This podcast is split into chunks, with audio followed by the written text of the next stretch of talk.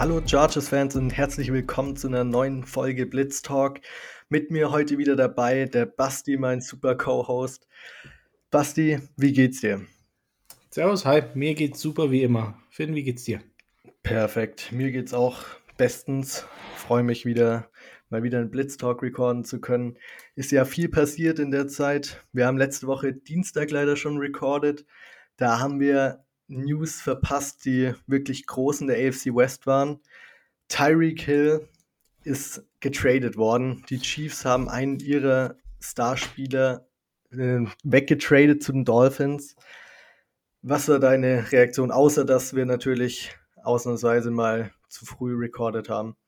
Das war ärgerlich, aber was war sonst deine Reaktion? Ähm, ich ich fand es krass. Ähm, ich fand es vor allem immer heftig, wie, wie schnell sowas dann geht. Also ge gefühlt mhm. dann auch, vor allem so diese Vertragsverhandlungen dann auch so.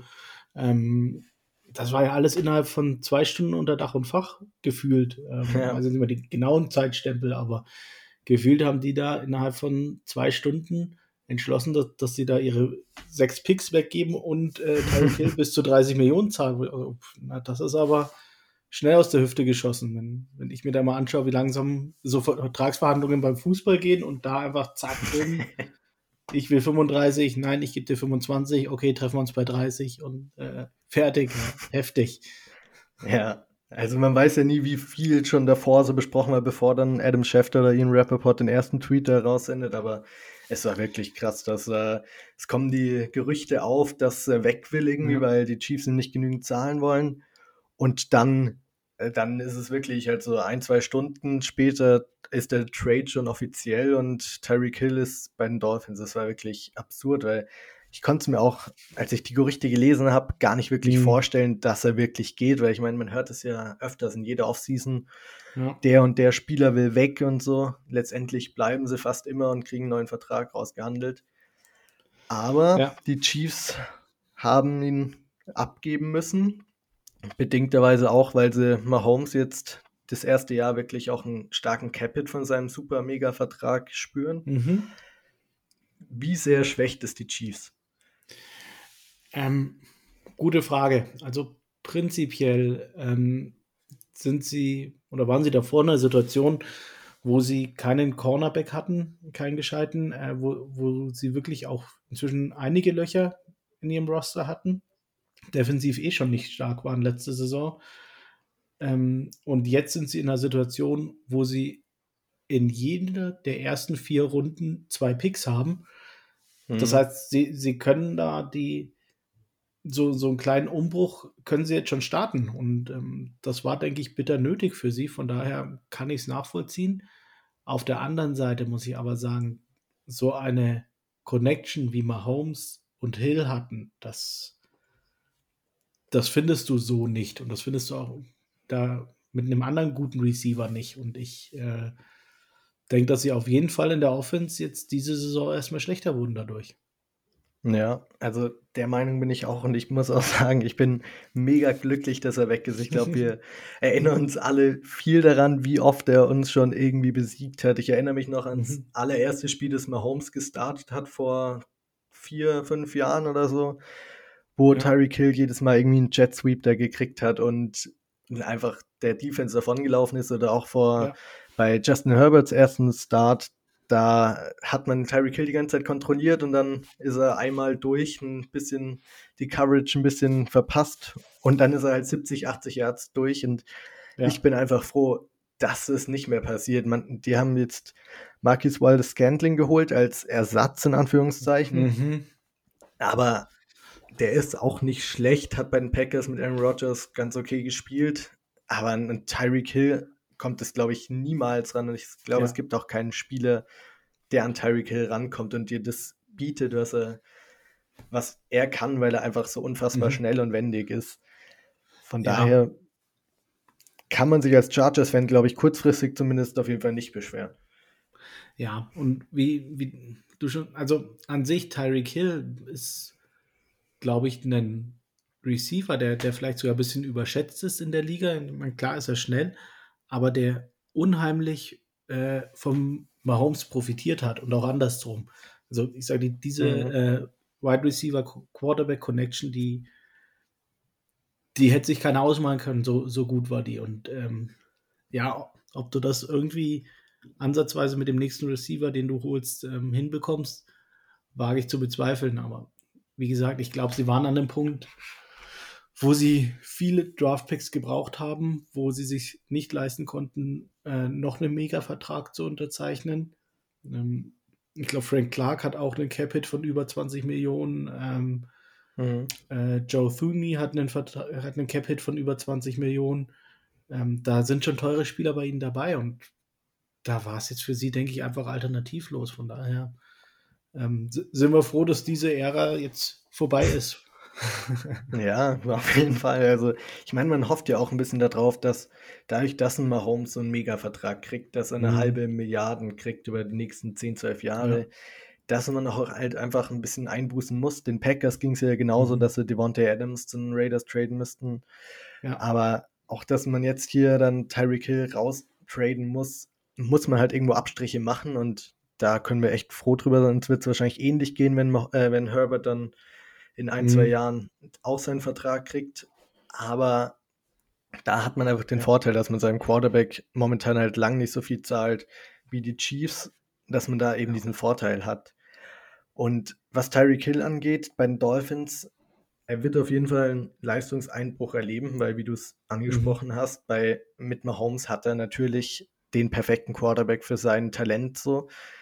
Aber ich glaube tatsächlich, dass er auch bei den Dolphins recht gute Stats haben wird, weil er mhm. viele kurze Pässe fangen wird und halt ja. mit seiner Wendigkeit viel Yards auf der Catch machen wird.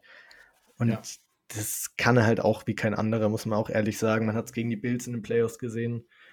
Da ja. muss er gar nicht so die 70, 80 Yard Pässe fangen, die in der Luft sind. Reicht auch, wenn er einen Screen fängt und dann für einen Touchdown geht. Also ja. Ja, genau. Und ich denke auch, ich meine, irgendwann bist du halt auch an dem Punkt, wo du sagst, ey geil, jetzt habe ich hier, was weiß ich, wie Millionen, aber ich sitze halt in scheiß Kansas City. Ähm, äh, von daher äh, kann, kann ich mir schon vorstellen, dass er dann sagt, ey, ich, äh, bevor ich mir jetzt hier noch einen Super Bowl Ring mit Mahomes hole und 25 äh, Millionen verdiene, setze ich mich doch lieber für 30 Millionen nach Miami. Ähm, ich glaube, irgendwo in einem Interview relativ schnell danach hat er auch äh, von Miami geschwärmt, dass es eh seine zweite Heimat ist, dass, äh, dass er mhm. die Stadt liebt von daher, das, das ja. spielt beim, beim Football, bei der NFL spielen solche Themen gefühlt immer noch mal ein Stück mehr mit rein als also beim Fußball, wo Gott und die Welt nach Manchester geht oder so. also hässlicher geht es doch nicht mehr. Ähm, gefühlt ähm, spielen solche Themen oder auch äh, Scheme Familiarity oder wenn du den Coach kennst, solche Themen spielen halt immer eine Rolle und die darfst du nicht unterschätzen.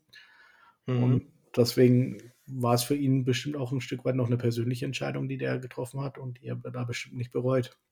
Ja, da ist es auch dann gut für uns, dass die Chargers in LA sitzen, wo es auch recht schön ist. Mhm. Das lockt ja. auf jeden Fall dann auch ein paar Free Agents an. Und ja. noch ein Punkt dazu, zu dem Trade aus Dolphins Sicht, finde ich tatsächlich, ist es ein guter Trade, weil du holst mhm. so viel Talent rein in der ganzen Offseason, um um Tour herumzubauen ja. und wirklich zu schauen, was kann er. Und viele sagen jetzt so, ja, wenn es nicht hinhaut, wenn er nicht zeigt, dass er ein guter Quarterback ist, dann hast du jetzt viel zu viel in die Offense investiert. Aber was man bedenken muss, ist, die Dolphins haben nächstes Jahr noch den First-Round-Pick von den 49ers. Mhm. Wenn, wenn sie wirklich sagen, Tour reißt mit dieser Offense auch nicht, dann holst du halt nächstes Jahr einen neuen Quarterback, hast zwei First-Round-Picks, tradest ein bisschen hoch, gibst zur Not noch einen, einen zukünftigen Erstrunden-Pick und setzt einen komplett neuen Quarterback in die perfekte Offense eigentlich schon rein. Ja. Von daher finde ich es aus Dolphins Sicht ein super Move eigentlich. Für die Chiefs ja. wird man sehen, wie es sich auswirkt. Guter Punkt, ja. Nee, absolut. Äh, das, das, war tatsächlich so das Erste, was ich mir gedacht habe. Ähm, warum zur Hölle könnt ihr den nicht mal in die NFC traden? das, das war so mein Punkt. Warum denn wieder in die AFC? Ähm, ja, also da, da wird spannend. Miami hat, hat echt äh, aufgerüstet. Mhm. Ähm, das eine, was ich nur neulich mal äh, gehört habe, war so äh, erste Anzeichen, dass wohl die Vertragsgespräche Debo Samuels mit äh, den 49ers stocken. Und ich mir dachte, nein, bitte nicht zu den Chiefs. Weil das wäre so, so mein Horrorszenario jetzt, glaube ich, wenn, wenn man sich da freut, dass Tyreek weg ist und wenn er dann in die AFC West ja, kommt. Genau das gleiche mit DK Metcalf ja auch. Wenn der zum Chiefs wäre zwar besser ja. als jetzt Debo, aber muss auch nicht sein. Die, ja. die guten Spieler können auch mal in der NFC bleiben. Das ja. hat keiner, glaube ich, was dagegen. Sehe ich genau. So. Wobei äh, spiel, spielen ja gegen beide, gegen die Seahawks und die 49ers spielen wir diese Saison ja auch. Ja, und gegen die Dolphins spielen wir auch. Also gegen Tyreek Hill werden wir nicht zweimal spielen, sondern einmal. Vielleicht noch im AFC Championship. Wenn wir es so weit gebracht haben, okay, dann ja. spielen wir gegen. Alles gut. genau. Bei den Chargers gab es keine Neuverpflichtungen, aber ein Spieler, den viele Fans zurückhaben wollten, ist, hat jetzt offiziell bei einem anderen Team unterschrieben. Ihr wisst, glaube ich, alle, um wen es geht. Kaiser White hat einen 5 Millionen Vertrag, ein Jahr 5 Millionen bei den Philadelphia Eagles unterschrieben. Wieso? Basti, wieso lassen wir den gehen? Ja, also 5, 5 Millionen ist schon heftig wenig. Ähm, mhm. Ich denke, da, da hat er wäre, oder die, die Eagles haben dann einen super Pick gemacht, haben ihn da ähm, super Schnäppchen geschossen. Ähm, ja, was soll ich sagen? Ähm, Brandon Staley braucht keine Linebacker und ähm, ich weiß zwar nicht, was sie jetzt mit ihrem übrigen Cap Space noch machen, aber sie, sie wollten einfach keine 5 Millionen an die Linebacker-Position allokieren. Ähm, so, so ist es nun mal. Ähm, ich denke, das hat man relativ früh schon gemerkt, von daher, ich war jetzt nicht überrascht. Ähm, mhm. Es, es ist nun mal, wie es ist und ja, er, er war letzt, hat letzte Saison echt richtig gut gespielt. Er hat halt auch eine Verletzungshistorie gehabt, darf man nicht vergessen. Ähm, ja, von daher, für mich kam es nicht überraschend. Ähm, das Einzige, was überraschend war, dass, dass er so wenig bekommt bei den Eagles, aber ich mhm. denke, da hat er bewusst dann nur den Einjahresvertrag genommen. Ähm, ich denke, er wird dafür nächstes Jahr abkassieren. Ja, also überrascht war es jetzt, Überraschung war es jetzt wirklich nicht mehr so, es hat sich angedeutet, aber enttäuschend fand ich es trotzdem noch, weil irgendwie war die Hoffnung immer noch da, dass man ihn zurückholt, aber man muss halt abwarten. Ich meine, vom Talent her ist er einer der elf besten Defensive Player in unserer Defense auf jeden Fall. Mhm. Wird auch auf jeden Fall spielen. War auch unser bester Linebacker, besser als Drew Tranquil und Kenneth Murray brauchen wir gar nicht erst anfangen. Aber ja, wie du sagst, Brandon Staley sind halt die DBs, die Corners sind und die Safety sind ihm einfach wichtiger als die Linebacker. Mhm. Und mein Problem ist nur so ein bisschen, also man muss abwarten, was noch passiert die Offseason, ob man noch in Free Agency jemanden holt auf Safety oder auf Cornerback oder im Draft. Aber wenn du da jetzt nicht noch einen Spieler holst, der Starting Caliber so ist, dann ja. finde ich, ist der Move noch weniger recht zu fertigen, weil du dann nicht diesen Ersatz hast. Es muss kein Linebacker sein, der ihn ersetzt, sondern es muss ein Spieler mhm. sein, der eben seine Snaps übernimmt. Und da ist gerade jetzt auf dem Roster, sehe ich da keinen, der das machen kann, weil wir keinen dritten Safety haben. Mhm. Also keinen guten dritten Safety und auch keinen guten vierten Corner. Also klar hat man Eloy Gilman oder Tavon Campbell auf Corner so, aber das sind keine Spieler, wo du sagst, den gebe ich lieber die Snaps von Kaiser White als Kaiser White. Und von daher ja. muss man abwarten, was noch passiert, wie man die Snaps ersetzt. Aber ich bin trotzdem ein bisschen enttäuscht, dass Kaiser weg, weg ist. Gerade für 5 Millionen hätte man sich schon mal leisten können. Ja, also die, die Chargers haben, glaube ich, noch so ungefähr 9 Millionen äh, Cap Space übrig, dass sie wirklich ausgeben können. Also mhm. da sind dann schon äh, die ja ganzen Zahlungen für Draft-Spieler äh, und alles abgezogen. Also wenn, wenn sie die 9 Millionen jetzt äh, auf den Sitzen bleiben, dann ist es für mich auch vollkommen unverständlich. Wenn sie jetzt wirklich noch einen Safety holen, ähm, ich meine, über einen Safety reden wir ja seit Wochen schon. Genau, es gibt den einen, den, den, ja, den ich will, den, der meine Nummer 1 war. Ähm, wenn, wenn sie ihn holen, ja, gehen da die Snaps hin. Ähm, wenn, wenn sie noch für Dann, 9 Millionen irgendeinen äh, Right Tackle holen, der mir gerade nicht einfällt, weil er auf einmal verfügbar wird, von dem es niemand wusste, außer Tom Telesco vorher, dann geht es dahin, das ist auch nachvollziehbar. Aber wie gesagt, wenn sie auf den 9 Millionen sitzen bleiben, ähm, verstehe ich den Move nicht. Ja, stimme ich dir voll zu. Du hast angesprochen, Right Tackle mhm. ist immer noch ein großes Defizit bei den Chargers. Da wird immer noch nichts gemacht. Es ist auch, der Right Tackle Markt wird immer dünner, was das angeht. So. Mhm. Was, was macht man auch? Äh, was, was ist die Option? Ähm, prinzipiell, Daniel Popper hat da relativ ausführlich letzte Woche drüber geschrieben, dass für ihn äh, die logischste Konsequenz ist, Matt Pfeiler auf Right Tackle zu schieben äh, von Left mhm. Guard. Das war eine Option, die sie letztes Jahr auch, oder die, die man letztes Jahr überlegt hat, gerade als Fan überlegt hat, als Ryan Bulaga sich verletzt hat, äh, die letztes Jahr bewusst nicht gezogen wurde. Damals mit dem Hintergrund, äh, sie wollen Matt Pfeiler neben Rashawn Slater haben. Ähm, haben da aber, ja, und haben, haben das auch zurecht so gelassen. Und unsere linke Seite war der Hammer. Ähm, jetzt ist man vielleicht an einem Punkt gekommen, wo man neu evaluiert, wo man äh, sagt, okay, Slater braucht jetzt wahrscheinlich nicht mehr den, den Erfahrenen neben sich. Er hat jetzt eine, eine Saison gespielt und hat die überragend gespielt. Ähm, vielleicht können wir es uns jetzt eher leisten, Matt Pfeiler nach rechts zu schieben. Ähm, und deswegen könnte es eine Option sein. Jetzt im Moment die beste im Kader, die wir haben, mit Abstand, finde ich. Mhm. Ähm, Problem dabei ist halt, ähm, Matt Pfeiler hat halt richtig gut gespielt äh, als Left Guard. Und wenn du ihn da rausziehst, dann hast du da eben die Lücke. Und das ist so ein bisschen ein, eine Hand im, im Boot frei und zwei Löcher. Wenn, wenn du die Hand vom einen Loch nimmst, äh, das andere abzudecken, dann läuft halt da das Wasser rein. Das ist gerade so das ja. Thema. Ja, ich muss sagen, ich bin, also Stand jetzt klar, sagst du, ist die beste Option, hast auch recht damit, weil man auf Right Tackle eben sonst mit Pipkins und Storm Norton da wirklich, naja, mangelhaft besetzt ist, kann man ehrlich sagen. Aber ich weiß nicht, wie du das auch ansprichst. Mir fällt es echt schwer, das auseinanderzuziehen, weil es war letztes Jahr die große Stärke unserer O-Line und unserer Offense, unserer Run-Offense, dass du einfach diese linke Seite hast mit Slater, mit Matt Pfeiler mhm. und mit Corey Lindsley, dass du da wirklich jeden Lauf, den du nach links rübergelaufen bist, hast, hat Eckler mindestens fünf Yards geholt, eigentlich so mehr oder weniger. Auf die mhm. rechte Seite war das halt deutlich, deutlich weniger. Und mir fällt schwer, eben das auseinanderzuziehen, ja. um ein Loch zu stopfen sozusagen, aber dadurch halt auch deine Stärke sozusagen nur noch mhm. mittelmäßig zu machen.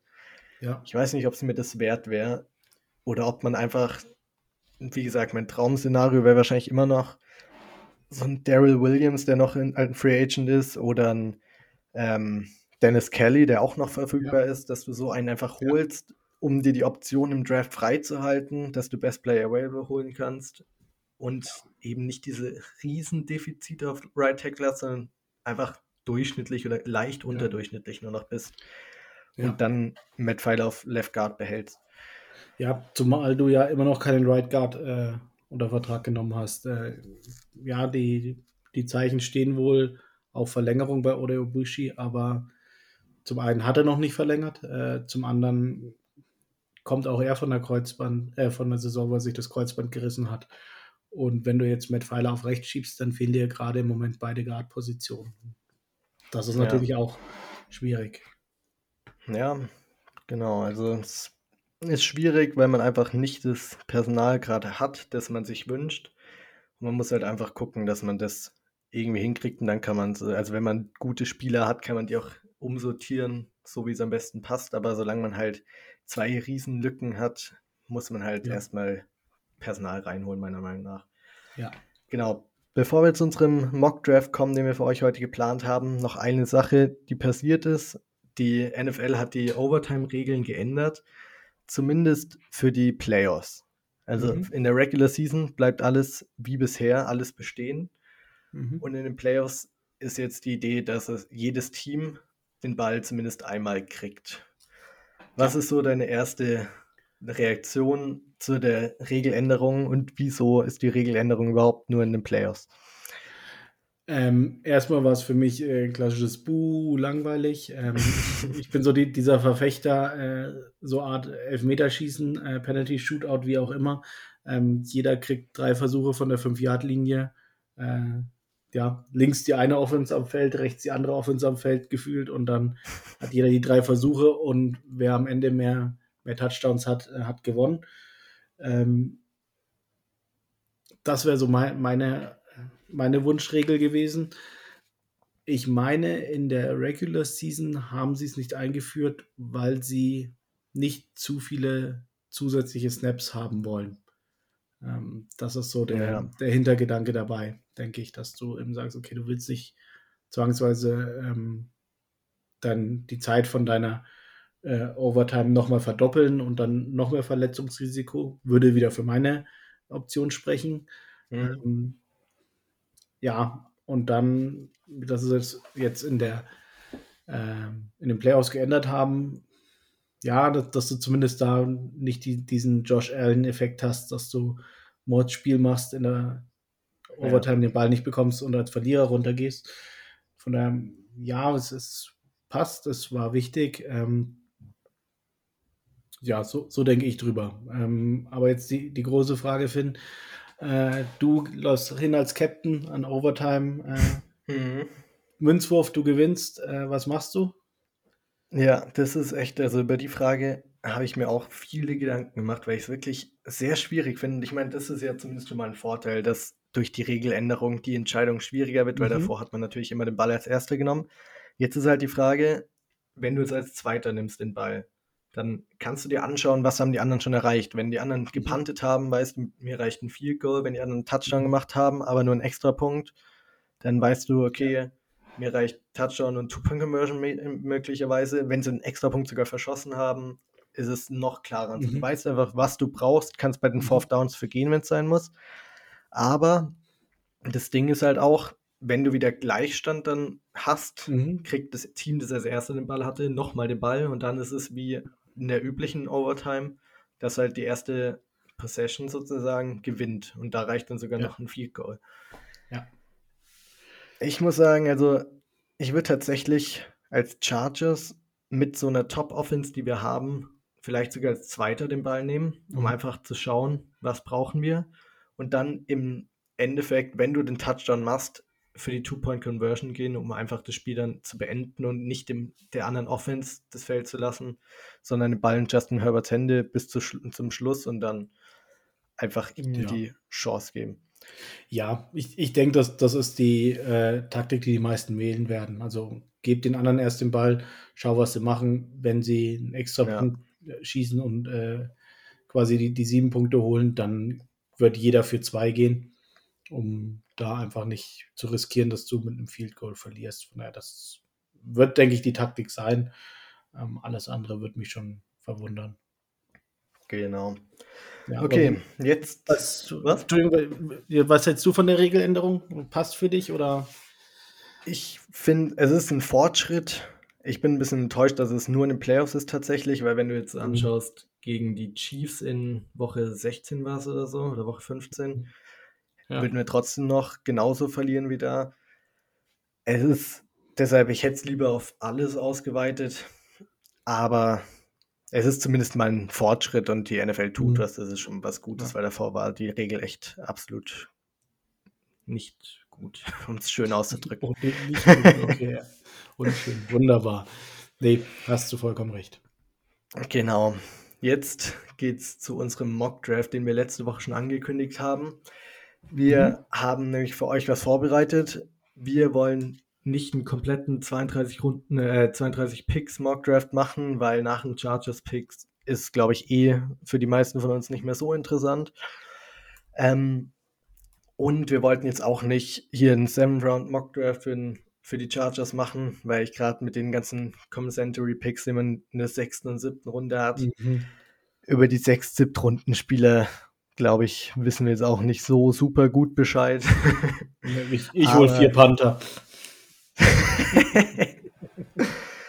Und dadurch, dass wir auch keinen Zweitrunden-Pick haben, genau, haben wir uns einfach gedacht, wir gehen jetzt erstmal auf die Top 16 Teams sozusagen ein, die Top 16 Picks, wechseln uns immer ab, haben da einen schönen Mockdraft vorbereitet und dann gucken wir, was übrig ist für die Chargers und was wir dann machen können, sollten und legen einfach Tom Telesco unsere Meinung ans Herz.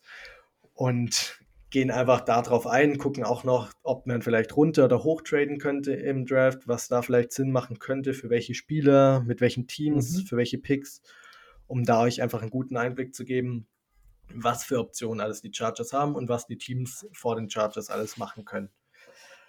Genau, Basti, du hattest den ja. ersten Picks, du durftest für die Jacksonville Jaguars picken. Wer ist ja. der First Overall Pick? Genau, Draft Season beginnt jetzt auch bei uns offiziell. Whoop, whoop. Ähm, yeah.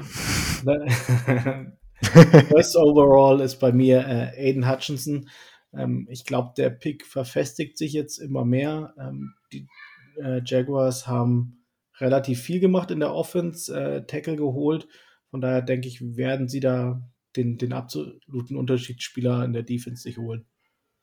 Ja, ist, glaube ich, recht äh, üblicher Pick in den meisten Mockdrafts mhm. zurzeit. First overall Aiden Hutchinson. Dann die Lions, habe ich mir gedacht, gehen auch mit einem Edge Rusher, holen sich den Edge Rusher von Oregon, Kayvon Thibodeau. Mhm. Mittlerweile gibt es viele Gerüchte, ob vielleicht ein Trevor Walker vielleicht besser ist und ob der vielleicht auf 1 oder 2 geht oder wie mhm. das aussieht. Der kriegt gerade nach seinem Combine richtig viel Hype. Ja. Ich gehe trotzdem mit der Option, die eigentlich seit einem Jahr mehr oder weniger als einer der Top 2 Picks feststeht. Und glaube mhm. einfach, dass man mit Thibodeau sein Team gut verstärkt. Bei den Lions auf Nummer 2 kann ich mir tatsächlich mittlerweile sogar vorstellen, dass sie vielleicht für einen Quarterback reachen, falls ja. sie irgendwie Malik Willis wirklich mögen oder so. Ich wäre kein großer Fan, dass sie auf zwei einen Quarterback holen. Deshalb habe ich mich jetzt dagegen entschieden und lieber mit dem Edge Rusher, um einfach die Defense nochmal zu stärken.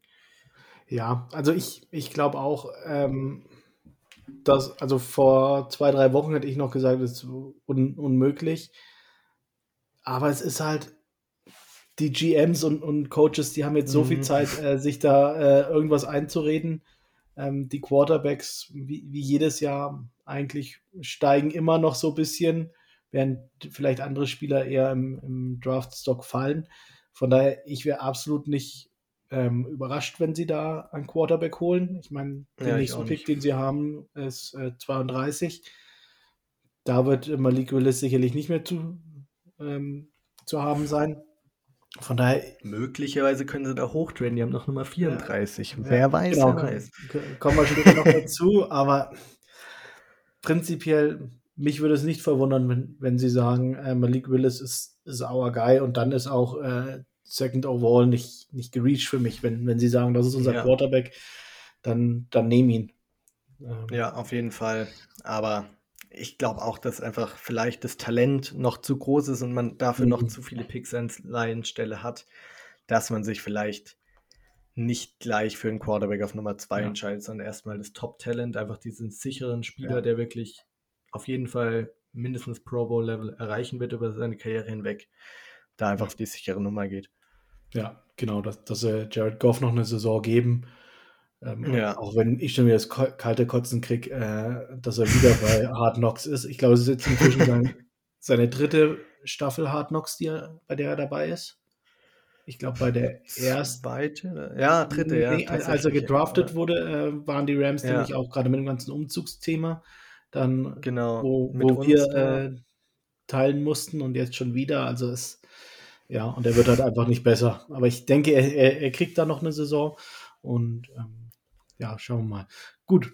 Mein Wen nimmst du auf Pick, Nummer 3? Pick Nummer 3. Ähm, ein Spieler, der jetzt so die letzte Woche echt äh, keinen guten Lauf hat, bei dem die Tendenz wirklich eher geht, dass, dass er fallen wird. Aber ich habe Kyle Hamilton Ganz kurz. Nummer 3.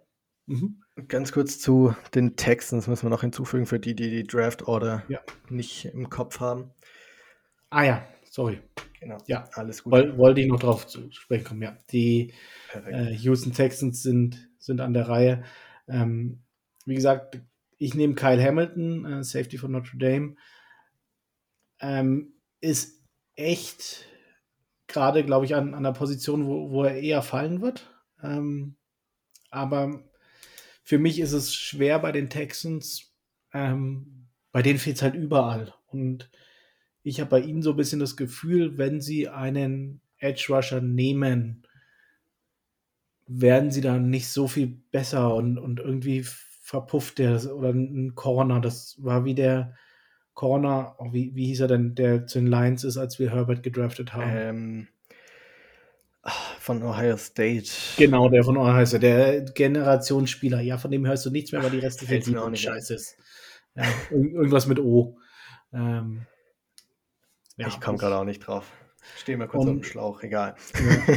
nee, und, und da denke ich mir einfach so ein Kyle Hamilton eher ein Spieler ist, um den du eine Defense au äh, aufbauen kannst, der so das Centerpiece ist. Ich meine, Verrückte vergleichen ihn immer mit Dervin James, äh, für mich absolut unverständlich, weil niemand ist wie Dervin James. Ähm, Mhm.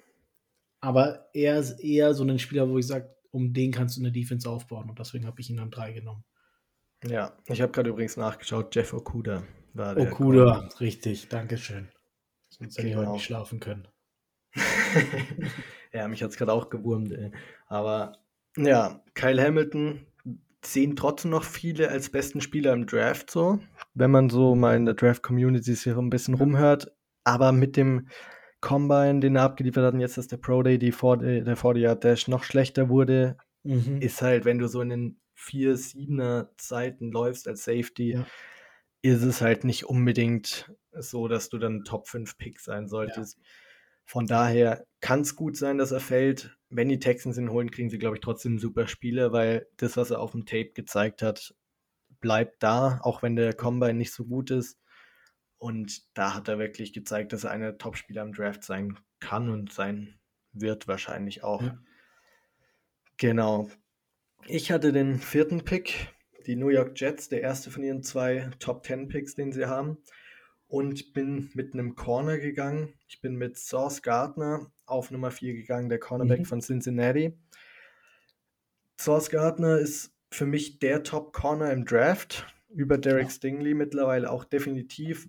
Am Anfang vom Draft-Prozess war es eher noch so, vielleicht Stingley über Gardner und viele Mhm. haben noch diskutiert, ob Gardner vielleicht bis 17 zu den Chargers fällt. Wer Ja. weiß, wer weiß. Aber mittlerweile steht es, glaube ich, gar nicht mehr zur Debatte, dass er ein Top-10-Pick ist. Ist garantiert mittlerweile. Mhm. Und ich glaube sogar, dass die Jets, die wirklich einen riesen Need auf Cornerback haben, die haben wirklich nicht viel, wenn man sich anguckt. Die haben Bryce Hall, DJ Reed, äh, das sind zwei Corner, davon sollte keiner ein Nummer 1 Corner sein. Und von daher habe ich ihn Sauce Gardner geholt, einfach die Position zu verstärken und Mhm. einfach da guten, sehr talentierten Spieler zu geben, der viel mit Jalen Ramsey so ein bisschen verglichen wird. Weiß nicht, ob er ganz so gut wird, aber er wird auf Ja. jeden Fall ein Number One Corner werden. Ja, es ist immer ein bisschen fies, finde ich, äh, Draft Prospects, da äh, Jane Ramsey ist halt einfach der beste Corner der, der Liga. Ähm, Ja. ja, Sauce Gardner ist, ist gut, aber muss sie nicht so unbedingt vergleichen. Ähm, ich weiß nicht, ich, ja, aber ich, ich kann mich nämlich auch noch dran erinnern, so als ich, äh, glaube zwei, zwei, drei Tage, nachdem wir gegen die äh, Raiders verloren haben, habe ich dann meinen ersten Mockdraft gemacht, um mich irgendwie wieder aufzubauen. Da, da war Sauce Gardner noch da, dachte mir, oh cool. ähm, ja, inzwischen keine Chance mehr, gebe ich dir recht. Ja. Okay, dann an Nummer 5. Wir bleiben in New York bei den Giants. Ähm, ich gehe mit äh, Ike Equano, ähm, Riesen-Tackle. Ähm, Mhm. Für mich, ja, mit Evan Neal, der das beste Tackle-Prospect. Ähm, ich glaube, die werden einfach ähm, noch weiter in ihre O-Line investieren, um da ihrem jungen Quarterback noch die letzte Chance zu geben.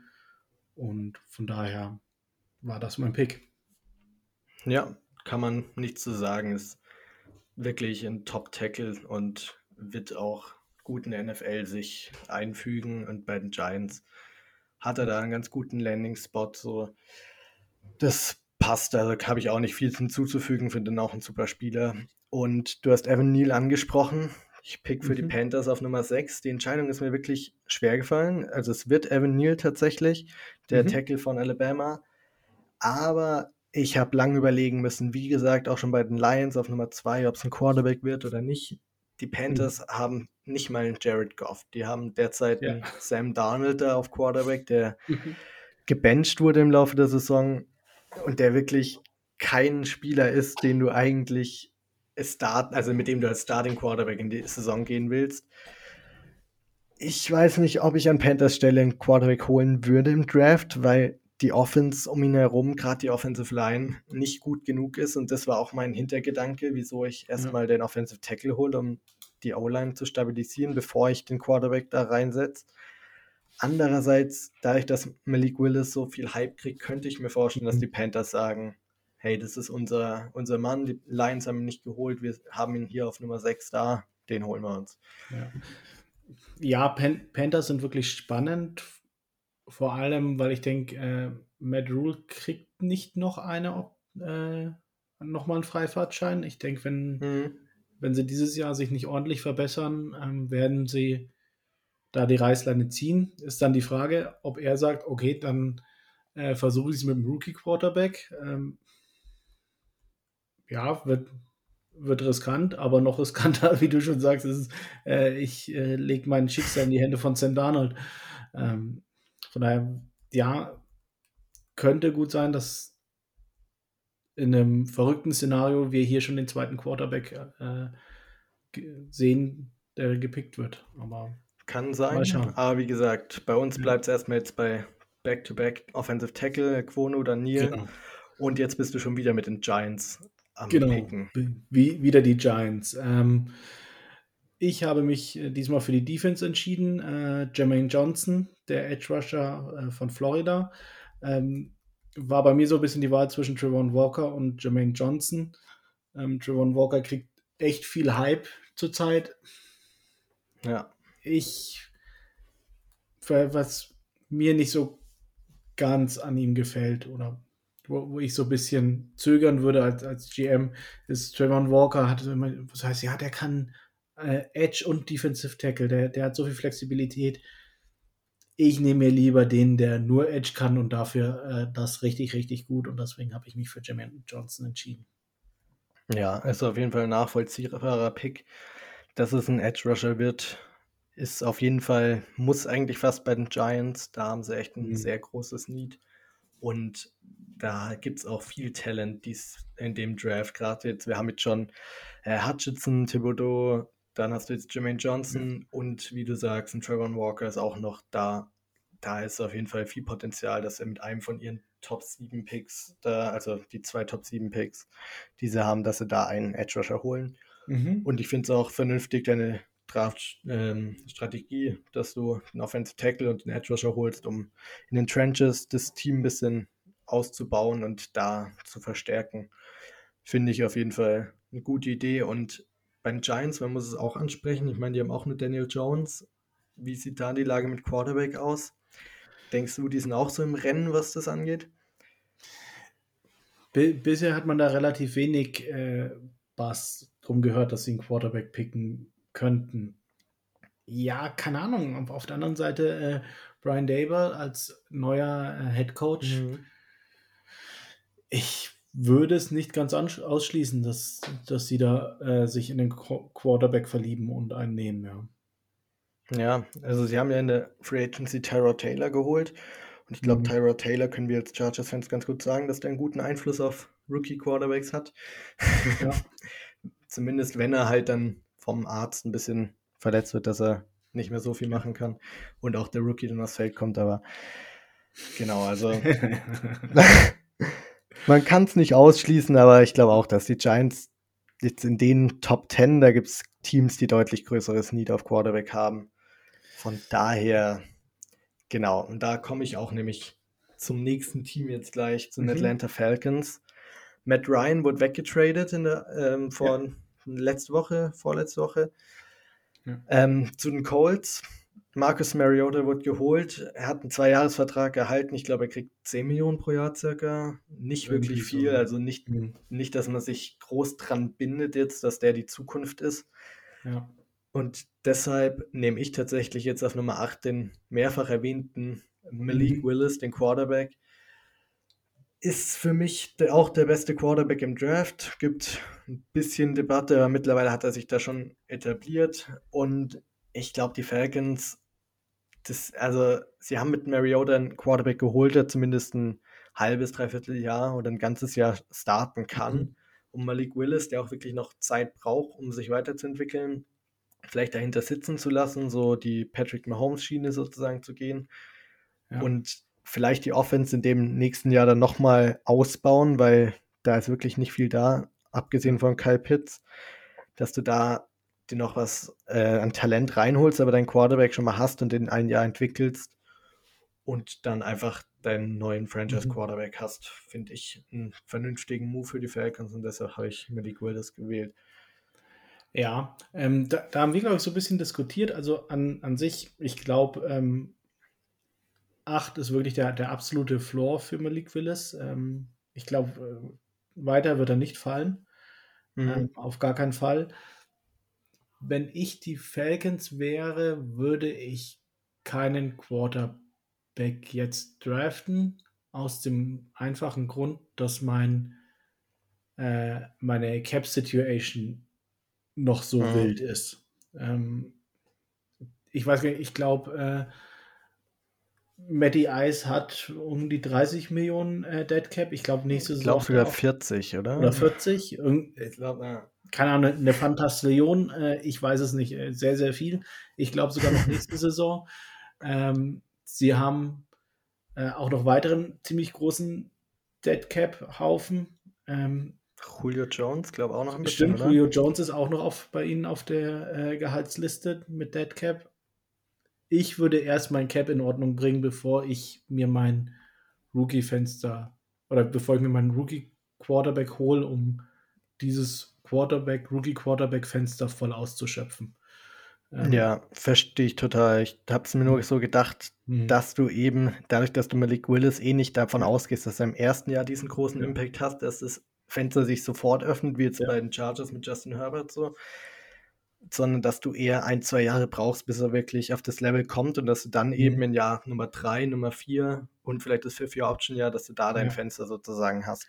Ja, klar. Nee, also wie gesagt, ich, ich glaube, wenn, wenn er auf dem noch ähm, zu haben ist, dann werden die Falcons da den äh, ihn auch holen. Ja.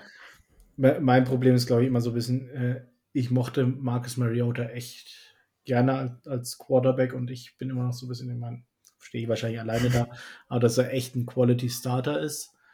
Ähm, aber gut, auf der anderen Seite, ich wollte auch nicht, dass wir Herbert draften, weil ich gesagt habe, äh, Tyro Taylor ist ein Quality Starter. Von daher was weiß ich schon.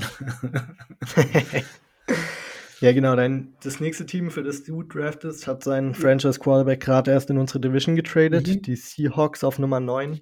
Ja. Welchen Weg gehst du da?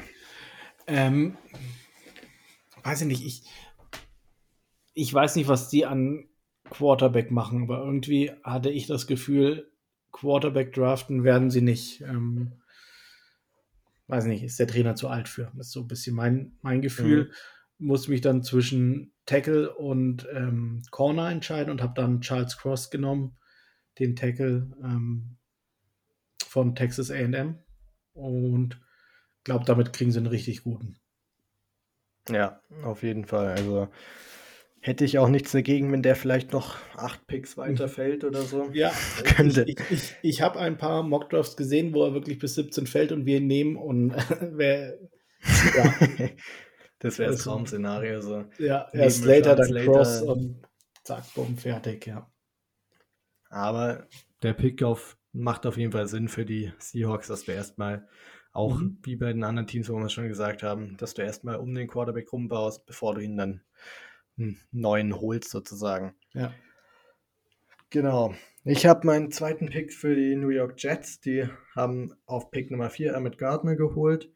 Und jetzt auf Nummer 10 holen sie sich ihren Receiver mit Drake London. Mhm. Endlich ihren Number One Receiver, weil auf der Receiver-Position haben sie nicht wirklich viel, was so vorzeigewürdig ist. Sie haben Corey Davis, Elijah Moore, sind beides vielleicht okay, Wide Receiver 2, Wide Receiver 3s, aber nichts Besonderes und mit Drake London holst du dir deinen Number One Wide Receiver und mhm. hast damit dann auch was, was du um Zach Wilson rumbaust. Sie haben auch versucht, für Tyreek Hill zu traden, haben sie nicht bekommen und dann holst du dir ja. auf, eben durch den Draft deinen Receiver. Ja, genau, nicht ganz derselbe äh, Receiver wie, wie Tyreek Hill, aber ich glaube für, für einen Rookie-Quarterback eine richtig, richtig gute Option Nummer eins. Ja. Ein großer Receiver, der äh, auch noch nach dem Catch Yards rausholen kann, ähm, der gefühlt äh, 700 Tackles bricht äh, in, in einem Spielzug. Ähm, macht sehr viel Sinn für die Jets, ja. Ja. Gut, dann kommen wir zu den Commanders. Ähm, kann ich mich immer noch nicht dran gewöhnen. Ich fand nee, ich Washington Football Team fand ich richtig cool. Fand, fand ich richtig cool. Besser. Finde ich auch ja. besser. Also Commanders, weiß nicht, vielleicht gewöhnt man sich dran, vielleicht ist echt braucht ein bisschen Zeit, aber bisher der Name überzeugt mich auch nicht geht, so geht wahnsinnig. Nicht. Ja, genau. Ähm, war bei mir auch Wide Receiver. War die Option ähm, zwischen Garrett Wilson und James Williams. Ähm, Williams ist noch verletzt. Ich glaube, die Commanders haben da nicht die Geduld zu warten, bis er wieder ge gesund wird. Und daher holen sie sich Garrett Wilson. Ähm, richtig guter Receiver. Ähm, kannst du nichts mit falsch machen, bin ich der Meinung. Ja, auf jeden Fall. Es kann, also Terry McLaurin wird sich auch freuen, seinen, mhm. noch einen von Ohio State hier zu holen. Ja. Und ja, ist ein solider Pick. Ein Receiver brauchen sie, um, um Carson Wentz, ihren riesen Franchise-Quarterback, rumzubauen, für den sie alles abgegeben haben, was sie konnten, so gefühlt. Aber ja. ja, kann, man, kann man nichts gegen sagen. Und dann nächster Pick habe ich für die Vikings ich habe erst überlegt, irgendwie Edge Rusher, Trevor Walker oder so. Und dann hast du mir geschrieben, die haben doch hm. ähm, Darius Smith gesigned. Und ich habe mir gesagt, ja. ach scheiße, stimmt. und dann habe ich hier meine Meinung kurz mal geändert und bin mit einem Corner gegangen. Derek Stingley ist noch auf dem Board und mhm. ist dann auch die klare Wahl gewesen, nach Source Gardner der beste Corner im Draft hat ein paar Verletzungshistorien so, über die mhm. vielleicht ein bisschen diskutiert wird, wegen denen er vielleicht fällt, aber für mich ist es trotzdem Nummer 12 Pick und da holen die Vikings sich auch einen echt guten Corner. Ja, das, das wäre so einer dieser Spieler, wo ich mir denke, wenn Brandon Staley da seine Hände dran bekommen würde und den formen könnte und der ja. äh, neben Derwin James und JC Jackson spielen könnte, mhm. wäre wär das so, so ein Ding, wo er sagt, das wäre so sein perfekter Landing-Spot, aber ich glaube auch nicht, dass er da ist. Er, er hat da echt, ähm, fällt da hin, nach hinten, wie du schon sagst, Verletzungen, ähm, auch seine Tapes vom Jahr davor oder jetzt, in der er gespielt hat, äh, waren dann nicht so stark wie sein 2019-Tape. Ich glaube, 2019 war, war richtig, richtig gut von ihm.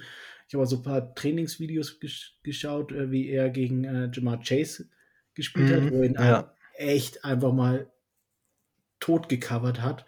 Ähm, und der, der Junge hat so viel Potenzial, hat es jetzt die letzten Jahre nicht abgerufen, deswegen ja, fällt er bei uns aus den Top 10 raus. Aber wie gesagt, Potenzial ist da echt da.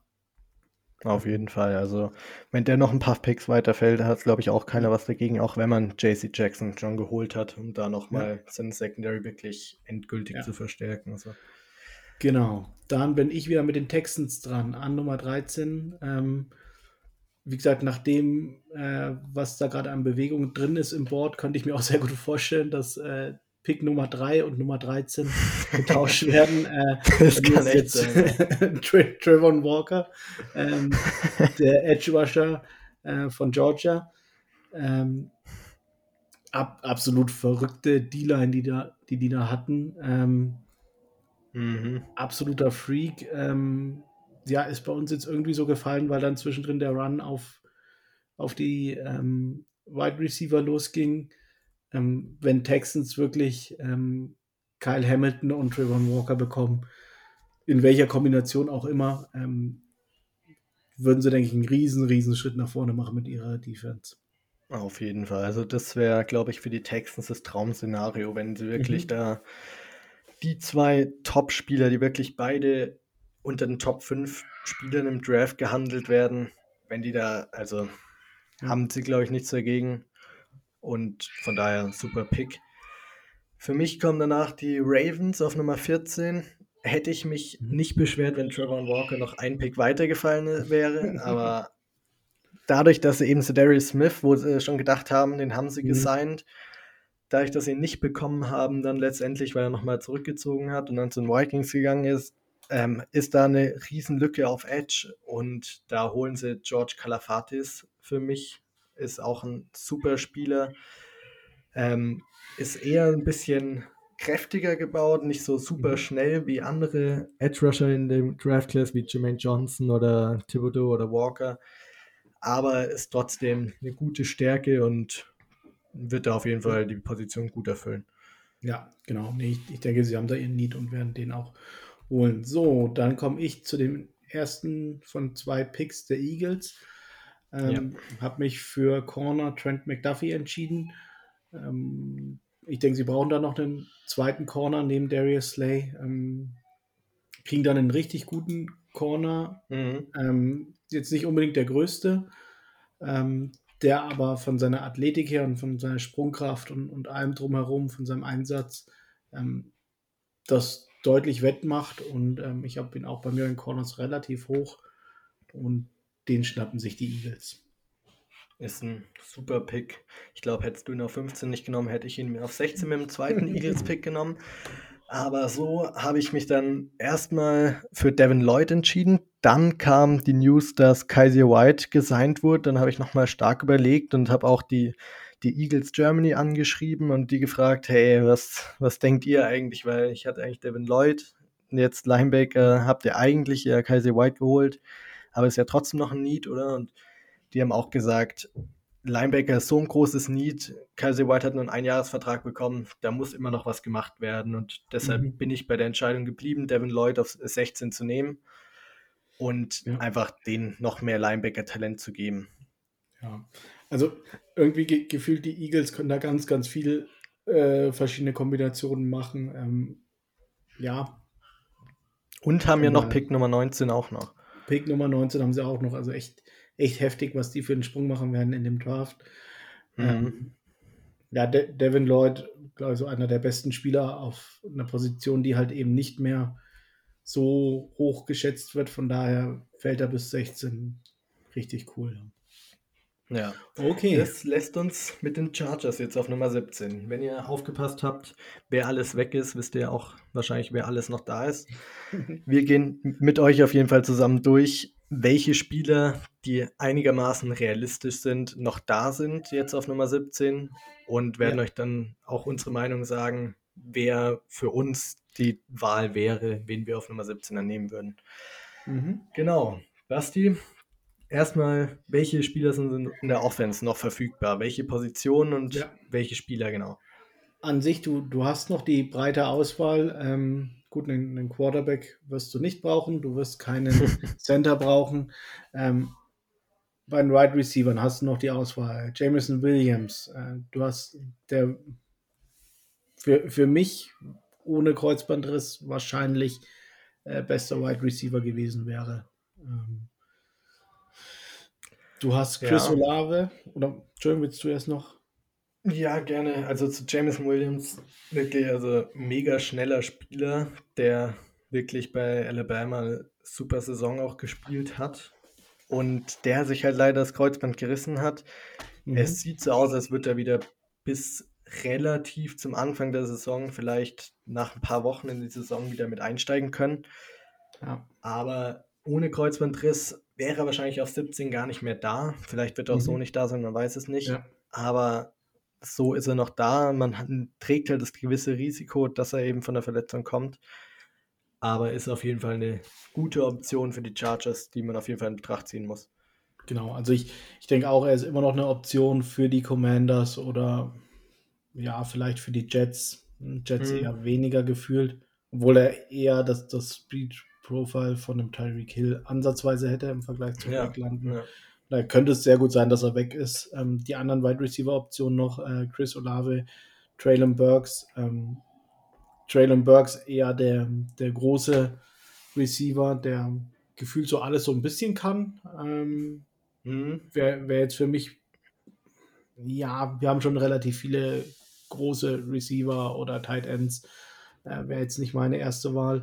Chris Olave sicherlich noch so mit, mit dieser coolen Story, dass es von ihm auch die die Bilder gibt, äh, als Kind im Chargers-Trikot irgendwo äh, im Highschool-Fake-Interview, wo mit seinen Kumpels, wo gefragt wird, okay, wo spielst du mal in der NFL? Sagt er, ja, wahrscheinlich bei den Chargers.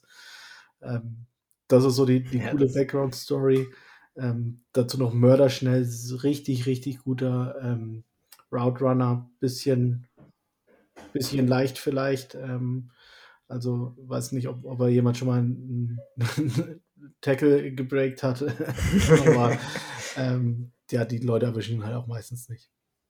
Ja, also ich finde auch ein super Spieler, weil er wirklich alles mitbringt. Den kannst du auch im Slot aufstellen, kannst Outside aufstellen, wie du, mhm. wie es dir gefällt eigentlich so. Ist gerade gut, wenn du einen Keenan Allen hast, der auch beides gern mal spielt. Ja. Ähm, und wie du sagst, bringt Tempo mit und es ist so die Story wie so ähnlich bei Justin Herbert, ja. dass er einfach für die Chargers gern spielen will und dass er auch, er hat schon, da gibt es ja so ein paar alte Tweets, wo er ein bisschen gegen die Raiders so ein bisschen hatet, gerade gegen die Fanbase. Macht ihn natürlich gleich sehr sympathisch. Ja, absolut. Von daher wäre auf jeden Fall auch kein schlechter Pick. Und Traylon Burks sagst du ja so eher so ein bisschen der Do-It-All, eher so mit, mit Debo Samuel so ein bisschen verglichen, mhm. der also ein bisschen mehr Run after Catch, ein bisschen größer.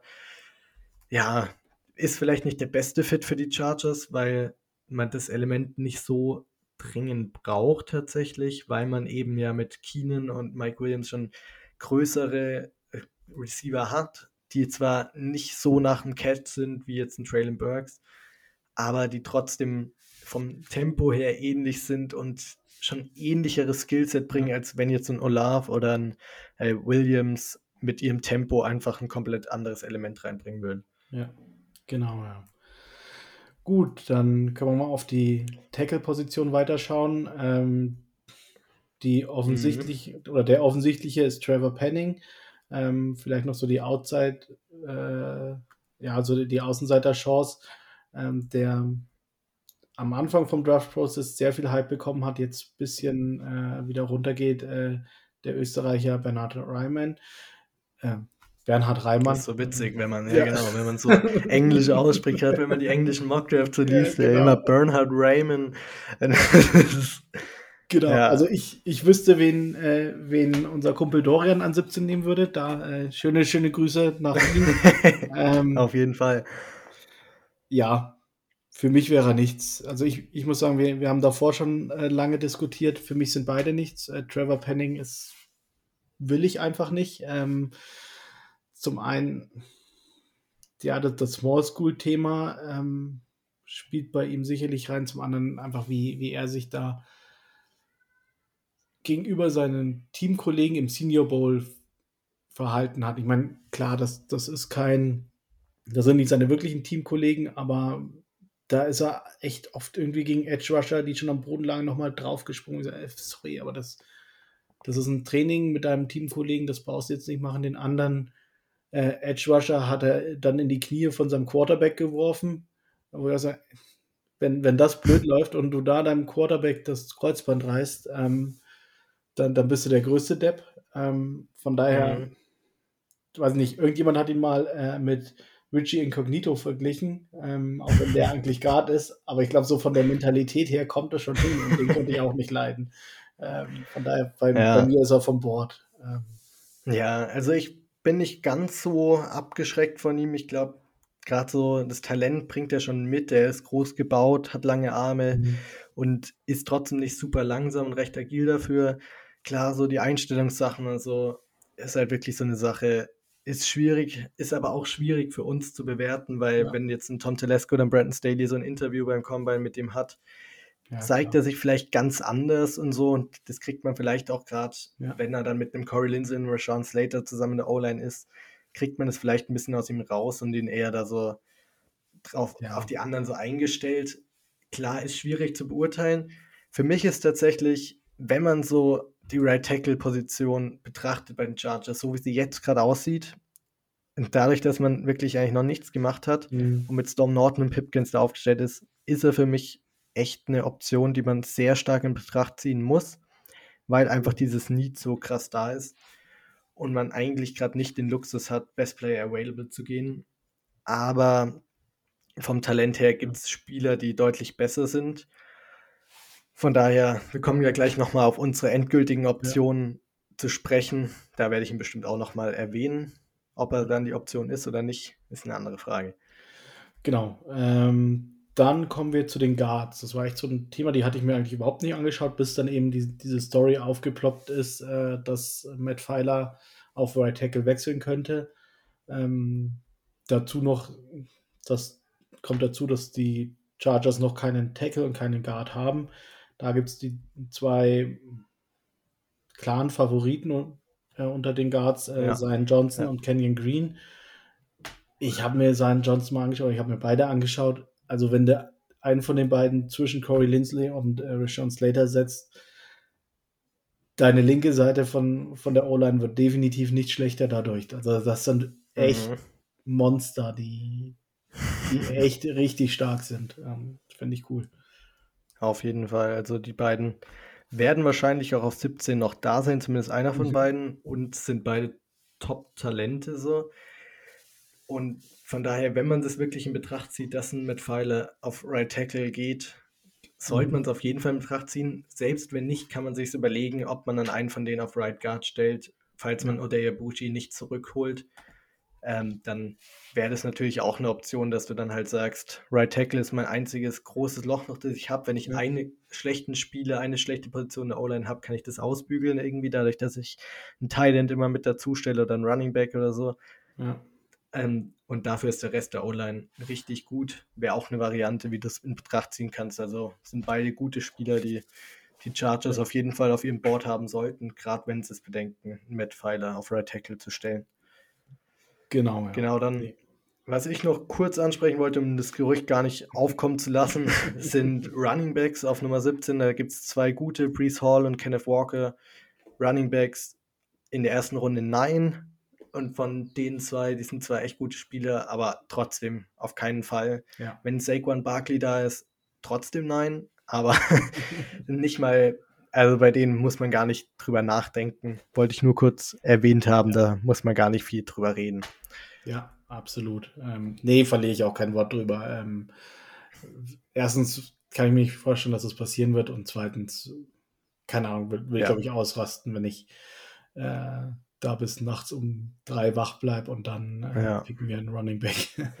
oh ja, das kannst du laut sagen, ey. Dann gibt es erstmal eine Woche lang keinen Blitztalk, würde ich sagen. genau, aber in der Defense gibt es noch einige mhm. Talente, über die wir reden müssen. Ja. Genau, Interior Defensive Line, Defensive Tackle hat man die zwei von Georgia beide, Jordan Davis und Devontae mhm. Wyatt. Was ist deine Meinung zu den zwei? Ähm, Jordan Davis war erst am Anfang bei mir immer so, nee, auf gar keinen Fall. Dann, hm, ja, eigentlich ganz gut. Aber dadurch, dass wir jetzt ähm, die zwei Runstopper äh, geholt haben in Free Agency, ähm, kann ich mir nicht vorstellen, dass wir äh, Jordan Davis noch holen. Dazu kann ich mir auch sehr gut vorstellen, dass er schon weg ist, dass vielleicht äh, die Ravens zuschlagen, vielleicht die Eagles, vielleicht die Vikings. Ja, Eagles, hm, weiß mhm. ich nicht. Aber gerade Vikings könnte ich mir sehr, sehr gut vorstellen. Von daher ja. glaube ich, ist es relativ unrealistisch, dass er da ist. Ähm, und wenn, glaube ich auch nicht, dass er wirklich so eine Priorität bei uns hätte. Ähm, Devonta Wyatt ist, denke ich, auf 17 ein bisschen Reach. Ähm, bringt dir aber in der Mitte halt deutlich mehr Pass Rush, den, der dir gerade noch mhm. fehlt. Von daher wäre eigentlich ein relativ guter Fit von dem, was wir benötigen.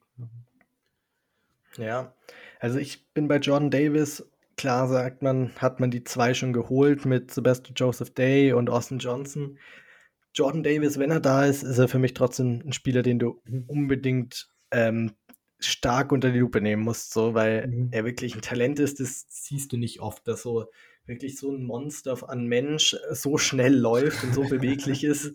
Es ist wirklich unglaublich. Ich glaube, mit 340 Pounds ist er eine 478 vor die Yard Dash gelaufen. Irgendwie sowas, ja. Sowas. Also wirklich absolut absurd. Schneller. Also, wenn man jetzt gerade mit dem Pro Day Nummer von Kyle Hamilton Safety vergleicht, ja. ist es relativ ähnlich und er wiegt halt ja. gefühlt doppelt so viel. So.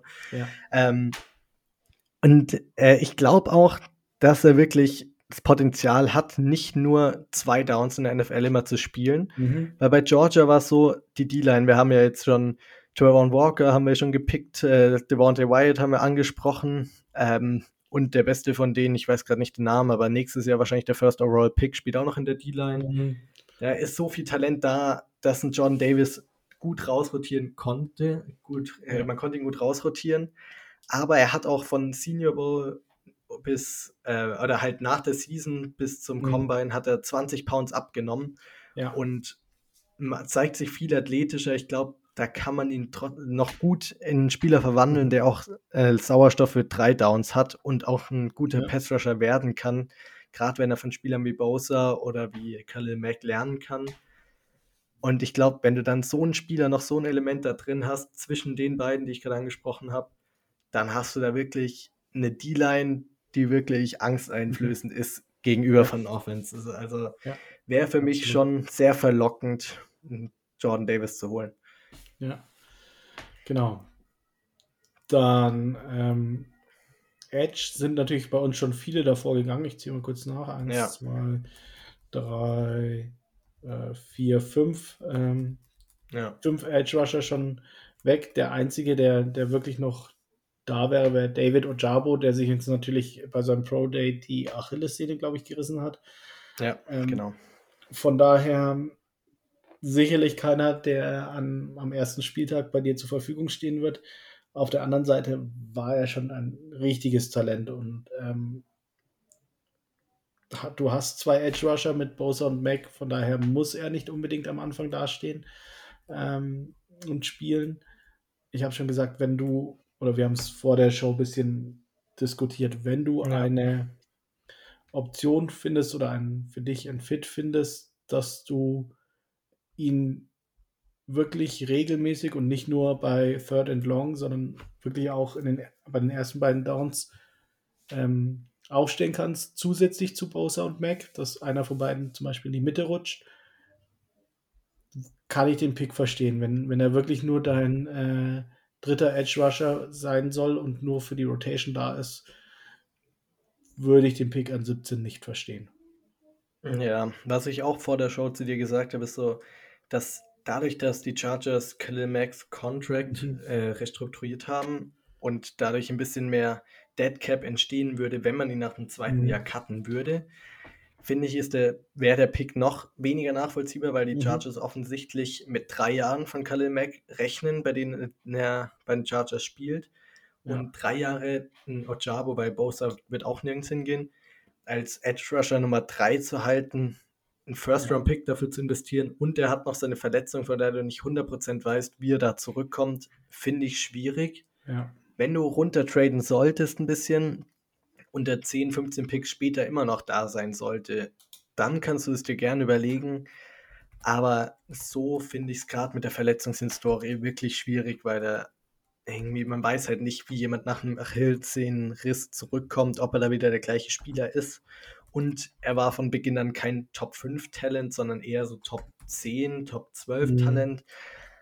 Deshalb finde ich es da schwerer, recht zu fertigen und würde, glaube ich, auf 17 erstmal noch meine Finger von ihm lassen.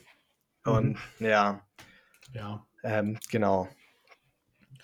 Jo, dann äh, Cornerback und, und Safeties äh, vielleicht noch. Äh, bei den Cornerbacks äh, gäbe es noch Andrew Booth und Kair Ilam ähm, so wie Dexton Hill als Safety. An sich haben wir es vorhin schon gesagt, es fehlt noch jemand in der Secondary. Ähm, auch die Zukunft von Michael Davis ist nicht ganz sicher. Von daher, Andrew Booth ist, glaube ich, so derjenige, der, wenn es um Größe und Statur geht, ähm, ein guter äh, Ersatz für Michael Davis wäre, falls er gehen sollte nächstes Jahr. Ähm, Kair Elam richtig starker ähm, Cover Corner, der allerdings scheiße tackelt. Deswegen ist, fällt er da auch äh, so weit, wird wahrscheinlich noch ein bisschen weiterfallen. Und Dexton Hill, ja, so, so ein Alles-Könner-Safety, der für mich aber ein Reach an 17 wäre. Wie, wie ist bei dir die Sicht auf die drei? Ja, also bei Cornerbacks ist wirklich für mich so nach den Top drei Cornerbacks, die da sind, die jetzt alle schon gepickt wurden, mit Stingley, mit McDuffie und äh, Sauce Gardner. Danach, finde ich, kommt für mich ein großer Drop-Off. Und dadurch, dass man mhm. JC Jackson geholt hat, würde ich da nicht zwingend zu tendieren. Mhm. Ja. Ähm, deshalb würde ich das vielleicht eher hinten anstellen, Corner, weil du jetzt deine Top 3 Corner eigentlich ge gestellt hast. Wenn einer von den anderen fällt, gerne. Und bei Safety, Dexton Hill ist für mich das gleiche Problem eigentlich so, dass das Talent nicht groß genug mhm. ist, dass du einen Spieler holst, wo du eigentlich schon die Top 2 äh, ja. auf der Position hast. Genau, und dann eine Kobe Dean auf Linebaker ist für mich ein schwieriger Spieler noch, der ein guter mhm. Spieler ist zwar und sehr viel Talent mitbringt, aber zu wenig gegen den Lauf bietet und dadurch, dass du Kaiser White hast gehen lassen, ähm, ja. einfach den 1 zu 1 dann sozusagen zu ersetzen da, und bei Kaiser White eine 5 Millionen gespart hast, lohnt sich für mich auch nicht eigentlich. Genau, das ist so die, dieses Thema, wo, wo die ganzen, wo du wirklich die, die guten Experten von den äh, Flachpfeifen unterscheiden kannst, wenn jetzt die Leute sagen, hey, wir haben, die Chargers haben äh, Kaiser White verloren, deswegen draften sie jetzt ja. einen Linebacker. Nee, sorry, du hast es nicht verstanden. Werden sie nicht machen an 17, äh, sondern sie lassen Kaiser White gehen, weil sie keinen Linebacker brauchen, der viele Ressourcen. Falls ihr der Meinung seid oder so, sollt, nehmt es nicht persönlich, die Beleidigung.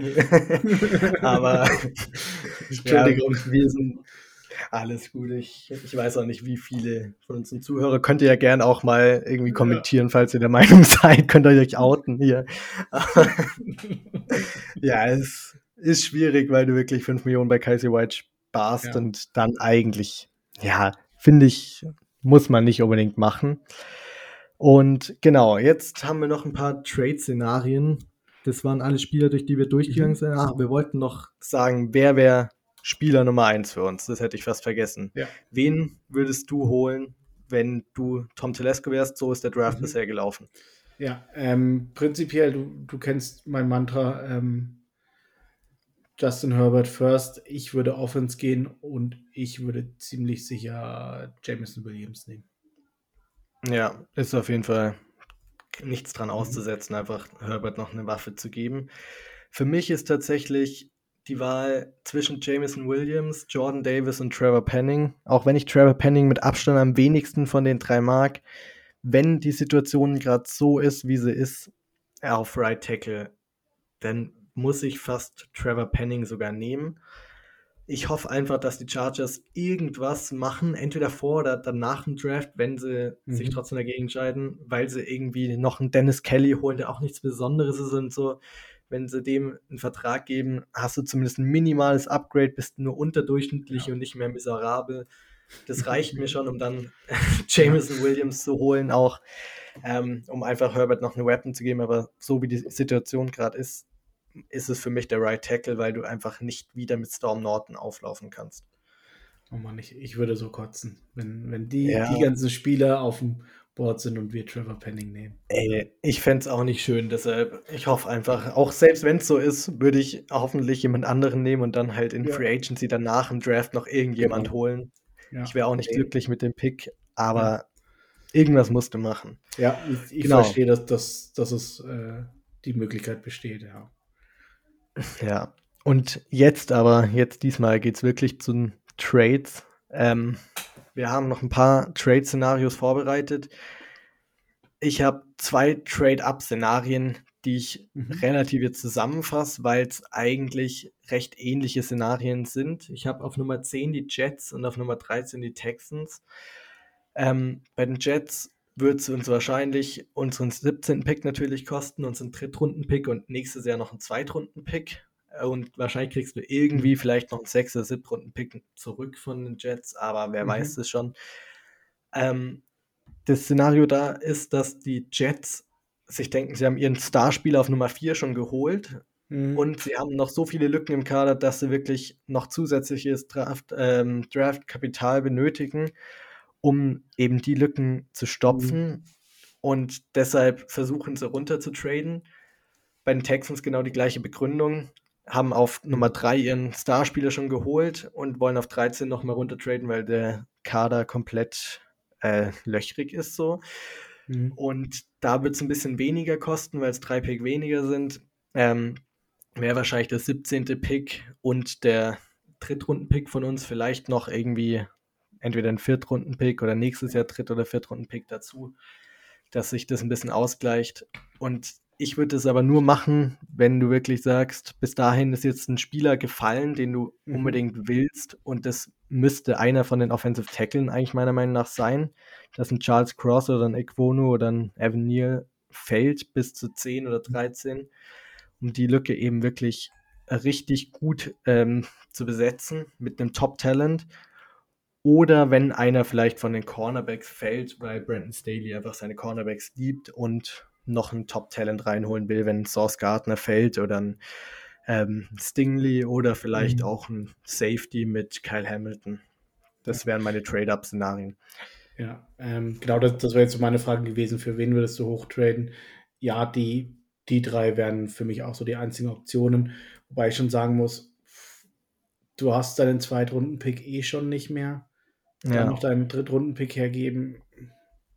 Boah, das, das weiß ich nicht, ob, ob sie es machen würden. Aber ja, wenn, wenn du dich in einen Spieler verliebt hast, dann ähm, kann das sein. Ich ja. gerade für etwas unwahrscheinlich. Ähm, ja, ich glaube es auch eher nicht, aber man weiß nie gerade, so wie man All-In gegangen ist dieses Jahr, ja. dass man vielleicht da noch mehr genau. All-In geht versucht. Genau. genau. Was Trade Downs betrifft, viele sagen immer, ja, wir können dann runtertraden, noch ein paar extra Picks holen und so es ist nicht so leicht. Wir haben ja, sind es mal durchgegangen äh, und haben uns überlegt, welche Teams könnten überhaupt dafür bereit sein, runter zu traden. Und wenn man es mal anguckt, wir haben nach uns kommen die Saints. Ist wahrscheinlich um einen Pick, macht jetzt keinen Sinn. Die Eagles haben schon zwei Picks davor gehabt, macht jetzt auch keinen Sinn, für die mhm. hoch zu traden. Steelers auf Nummer 20, was denkst du da? Ja, ähm, an, an sich, wie gesagt, die, die der Hauptgrund, um hoch zu traden, wäre, ähm, dass da ein Quarterback sitzt, den sie mögen. Und ähm,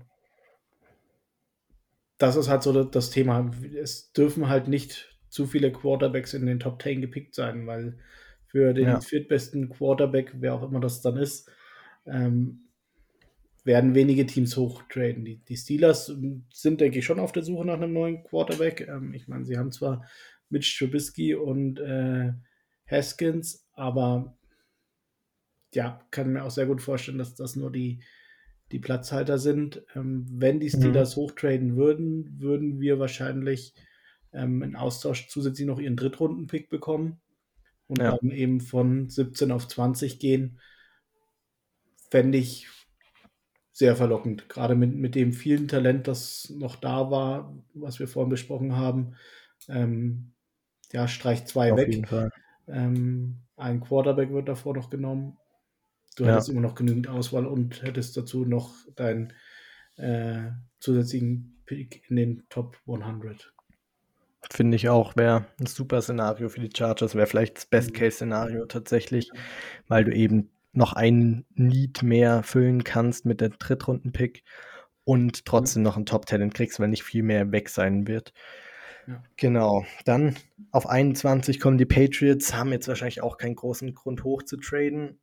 Dann auf Nummer. Ja? Nee, nee, ich gebe geb dir recht. Also, mein gut, bei Belichick weißt du nie, aber ich würde jetzt nicht sehen, aber, dass sie traden. Ja, und Belichick ist eher dafür gestimmt, meist runter zu traden mhm. als hoch tatsächlich. Ja. Deshalb. Ja. Genau, dann auf 22 kommen die Packers, die von mhm. den Raiders den First-Round-Pick bekommen haben haben natürlich ein großes Need of Wide Receiver und vor ihnen picken schon einige Teams, die einen Receiver brauchen könnten, mit den Saints, ja. Eagles, Patriots. Ja. Da wäre vielleicht ein Szenario nochmal möglich. Ja. Was hast du da für uns? Ich halte halt es echt nicht für ausgeschlossen, gerade wenn, wenn irgendwie ein Jamison Williams oder ein anderer Wide Receiver fällt, den sie möchten ich meine, sie wären natürlich die absoluten Killer, wenn sie jetzt in der, First, in der ersten Runde den Quarterback holen würden. Schon ähm, wieder. Ja. Ähm, nein, ich denke, wir könnten ähm, ungefähr ja, ihren Erstrunden-Pick, also 22 und 59 in Zweitrunden-Pick äh, bekommen, würden im Gegenzug ähm, ihnen wahrscheinlich 17 und 79, also unseren Drittrunden-Pick noch geben.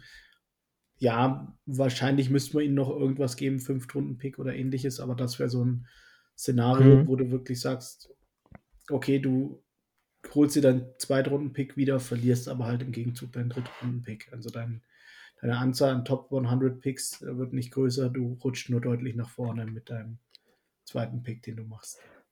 Ja, also schlecht wäre das Szenario auch nicht. Ich muss sagen, ich würde lieber das Steelers-Szenario präferieren, weil du mhm. eben einen extra Pick kriegst, weil so kannst du trotzdem nur ein Need ähm, füllen. Ja. Das andere bleibt, also dadurch gewinnst du nicht so viel. Nur klar kriegst du einen besseren Spieler auf der Position. Schlecht wäre es trotzdem nicht, weil du immer noch gutes Talent auf 22 kriegst, weil immer noch nicht alles weg sein wird. Aber da würde ich es mir stark überlegen, ob ich nicht doch einfach einen Jameson Williams vielleicht hole auf der Position. Genau, das, das ist dann natürlich die Frage. Also du musst damit rechnen, dass deine Wide Receiver Optionen deutlich geringer werden. Ähm, ja, wenn, wenn du sagst, du, du schaust auf einen der Guards, könntest du die wahrscheinlich noch holen. Devonta White ist wahrscheinlich noch da. Mhm. Safety würde ins Spiel kommen. Aber hm, ja, ja. wäre jetzt auch nicht meine, meine erste Wahl. Ja, dann auf 23 kommen die Cardinals. Hat keinen Grund eigentlich hoch zu traden. Ja. Die Cowboys genauso wenig auf 24. Die Bills auf 25 eigentlich auch nicht. Die Titans auf 26 hast du vor der Show gesagt. Möglicherweise für einen Quarterback. Mhm. Finde ich aber auch schwierig, weil ja. sie Tannehill haben und ich glaube, der hat auch noch drei Jahre oder so Vertrag. Ja, also ich, ich kann es mir auch nicht vorstellen, zumal haben sie auch keinen Second-Round-Pick, das heißt, sie haben gar nicht das Draft-Capital, um da irgendwie mhm. nach vorne zu kommen. Ähm, von daher ist auch die Option nicht, nicht wirklich ähm, sinnvoll. Genau, dann auf 27 die Buccaneers gehen eh wieder all in mit Tom Brady. Ja. Also haben eigentlich auch keinen Grund, jetzt unbedingt hoch zu traden. Ich weiß auch ja. nicht, wie viel Draft-Kapital die haben gerade. Ähm, die Packers auf 28 haben wir auf 22 besprochen. Dann kommen zwei Picks von den Chiefs, die werden nicht mit uns traden, weil wir werden nicht mit den Chiefs traden, da bin ich mir ja, ganz schön genau. sicher. so, so rum. Ich will nicht, äh, dass sie äh, hochtraden und Jameson Williams holen. Ähm, nee. Ey, bei den Chiefs bin ich eh. Ich habe auch keinen Bock irgendwie. Bei denen ist echt, wenn die Christian Watson oder so holen, Receiver, mhm. bei denen wir, auf den werden wir wahrscheinlich in den nächsten Folgen in der Draft-Season ja. hier eingehen, auch noch. Wenn die den holen, dann raste ich auch aus, weil ja. das wird mir gar nicht gefallen, ganz ja, ehrlich. Ja, ich, ich kann Und, mir sehr gut vorstellen, dass die Chiefs nach vorne traden. Ähm, mhm. Weil, wie gesagt, sie haben noch zwei Zweitrunden-Picks, zwei Drittrunden-Picks, ja. zwei Viertrunden-Picks. Aber ich denke nicht mit uns. Aber Nee, nicht mit uns. Wenn dann vor uns, vielleicht mit den Eagles, ja. könnte ich mir eher vorstellen. Und um Jameson Williams wegzuschnappen, dann würde ich auch ausrasten. Aber. Oder vielleicht ja, irgendwie mit den Patriots, um vor die Packers zu kommen bei einem Wide Receiver. Solche Themen könnte ich mir vorstellen. Ja. Ne? Aber, Aber, nicht mit uns. Nicht also, mit uns, ja. Genau, dann auf 31 die Bengals haben jetzt auch keinen besonderen Grund, wieso sie hoch traden sollten. Mhm. Haben jetzt auch nicht so viele gravierende Needs auf dem Roster. Und dann, was noch interessant wird, das haben wir uns beide rausgeschrieben, sind auf 32 die Detroit Lions. Haben mhm. sie angesprochen. Auf Nummer 2 steht schon die Option, ob sie einen Quarterback holen wenn sie sich da für einen anderen Spieler entscheiden, so wie in unserem Mockdraft zum Beispiel, steht die Option halt offen. Klar können sie bis 32 warten, haben da immer noch die Fifth-Year-Option, falls sie einen Quarterback holen wollen. Aber bis dahin kommen halt auch noch einige Teams, die auch einen Quarterback brauchen, gerade genau. so die Steelers zum Beispiel. Ja. Genau, und Steelers, Saints. Von daher, wir, wir haben schon irgendwo so einen Sweet Spot, wo du hin ja. traden kannst, weil die die Eagles werden sich keinen holen. Ähm, keiner muss vor uns äh, draften, um sich einen Quarterback zu holen, weil wir holen ganz sicher keinen. Bei den Saints ja. könnte es schon passieren, ähm, dass sie sich einen Quarterback holen. Von daher sind wir da ein Sweet Spot. Ähm, ja, 32 und 34 gegen 17. Ähm, wenn du wirklich einen Quarterback brauchst und, weiß nicht, Matt Corell da ist und du sagst, das ist der äh, Retter mein, mhm. meiner Franchise oder wer, wer das auch immer ist. Äh, dann wäre noch ja. da Sam Howell, keine Ahnung, Desmond Ritter, was, was weiß ich. Und du sagst, den willst du haben. Ja, ich denke, ja, dass, dass sie 32, 34 hergeben würden. Und es wäre für uns echt ein Top-Trade, wenn du es so siehst, ja. weil da kriegst du wirklich zwei Spieler, die wirklich noch richtig gut sind. Meist hast du Glück irgendwie, dass ein First-Round-Talent ein bisschen rausdroppt und kriegst ja. halt wirklich zwei da ganz am Ende. Beim einen hast du sogar noch die Fifth-Year-Option drin und den anderen kriegst du gleich genau. am Anfang in der zweiten Runde. und sie müssen ein bisschen überbezahlen, um für einen Quarterback hochzutraden, ja. weil wahrscheinlich die Steelers mit, ähm, mit wollen oder so. Und da genau. hast du wirklich einen guten Spot. Das wird mir sehr gefallen, auf jeden Fall mit den Lions. Genau, also ich habe am äh, Freitag, glaube ich, einen eine Mock-Draft gemacht, äh, ich glaube bei Pro Football Network, habe dann 32 und 34 getauscht und habe äh, Zion Johnson und John Davis bekommen. äh, nee, äh, Devonta White, Entschuldigung, Zion Jace, genau, Zion Johnson und Devonta White. Das ist ja absolut geil, äh, wenn, wenn das so passieren würde. Ähm, ja, ich kann es mir nicht vorstellen, dass das passieren würde, aber es, es war sehr, sehr cool und äh, von daher ich, ich würde es wirklich in Erwägung ziehen. Ich würde es wahrscheinlich machen, wenn ich die Chargers wäre. Ja, wäre echt eins der Top-Szenarien auf jeden Fall, weil du eben auch noch ein paar Needs hast und nicht unbedingt diesen Superstar brauchst. Gerade ja. wenn die Top-Spieler alle weg sind, dann hätte, glaube ich, keiner was dagegen und es wird ein Draft gut abrunden und es rundet, glaube ich, auch unsere Show heute ganz gut ab. Wir, oh. Ja, ja, oh ja. Heute haben wir ein bisschen länger gemacht, weil es wirklich viel zu diskutieren gab, aber mhm. ich finde, die Zeit ist verflogen, so, weil der Mockdraft, Mockdraft Season macht immer Spaß.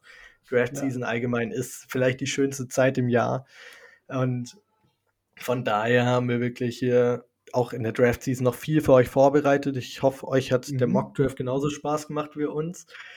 Und wir werden jetzt in den nächsten Wochen uns die Position, die die Chargers brauchen, noch genauer anschauen, was für Talente es da gibt. Ähm, über manche haben wir heute schon geredet, werden die auch ein bisschen ranken, wen wir wie gut sehen und einfach noch einen genaueren Einblick zu den Spielern kriegen, die, die ihr vielleicht auch nicht kennt, weil es vielleicht auch um ein paar mhm. Sleeper gehen wird. Weil ich glaube, die Top-Talente, die heute alle genannt werden, kennen die meisten von euch ganz gut, weil man die regelmäßig hört. Und genau, die nächsten Wochen gehen wir eben auch noch mehr ein bisschen darauf ein, was genau die Spieler gut machen, was sie schlecht machen und welches noch gibt. Genau. Ich habe nebenbei noch schnell meinen äh, Twitter äh, mein Twitter Feed aktualisiert, also kein, kein neuer Spieler da. Von daher sind, sind wir durch, wenn ja, du uns doch erzählst, wo man uns finden kann. Genau. Uns findet man auf Twitter und auf Instagram at German Blitz Talk. Der Basti ist wie immer at Hortinho151 und ich bin at Germany Chargers. Und wir hoffen, euch hat die Folge genauso Spaß gemacht wie uns. Und wir freuen uns auch, wenn wir euer Feedback hören, gerade zu den Draft-Szenarien, wenn ihr uns sagt, wen ihr gut findet, gerade auch wenn ihr eine Kobe Dean für Casey White holen wollt, vielleicht. wenn, und wenn, wir, wenn wir ihn draften, und ich sage, wenn jetzt jemand kommt und sagt, äh, hier das, das Flachpfeife äh, und wir draften wirklich, derjenige kriegt von mir das, Shoutout auf der und eine förmliche Entschuldigung hier am Tag nach dem Draft, verspreche ich. Auf jeden Fall, auf jeden Fall. Voll gut. Genau, und wir freuen uns, wenn ihr auch nächste Woche dann wieder dabei seid. Wir halten euch auf Twitter auf dem Laufenden und freuen uns auf nächstes Mal. In dem Sinne von uns beiden, Bold Up. Bold Up.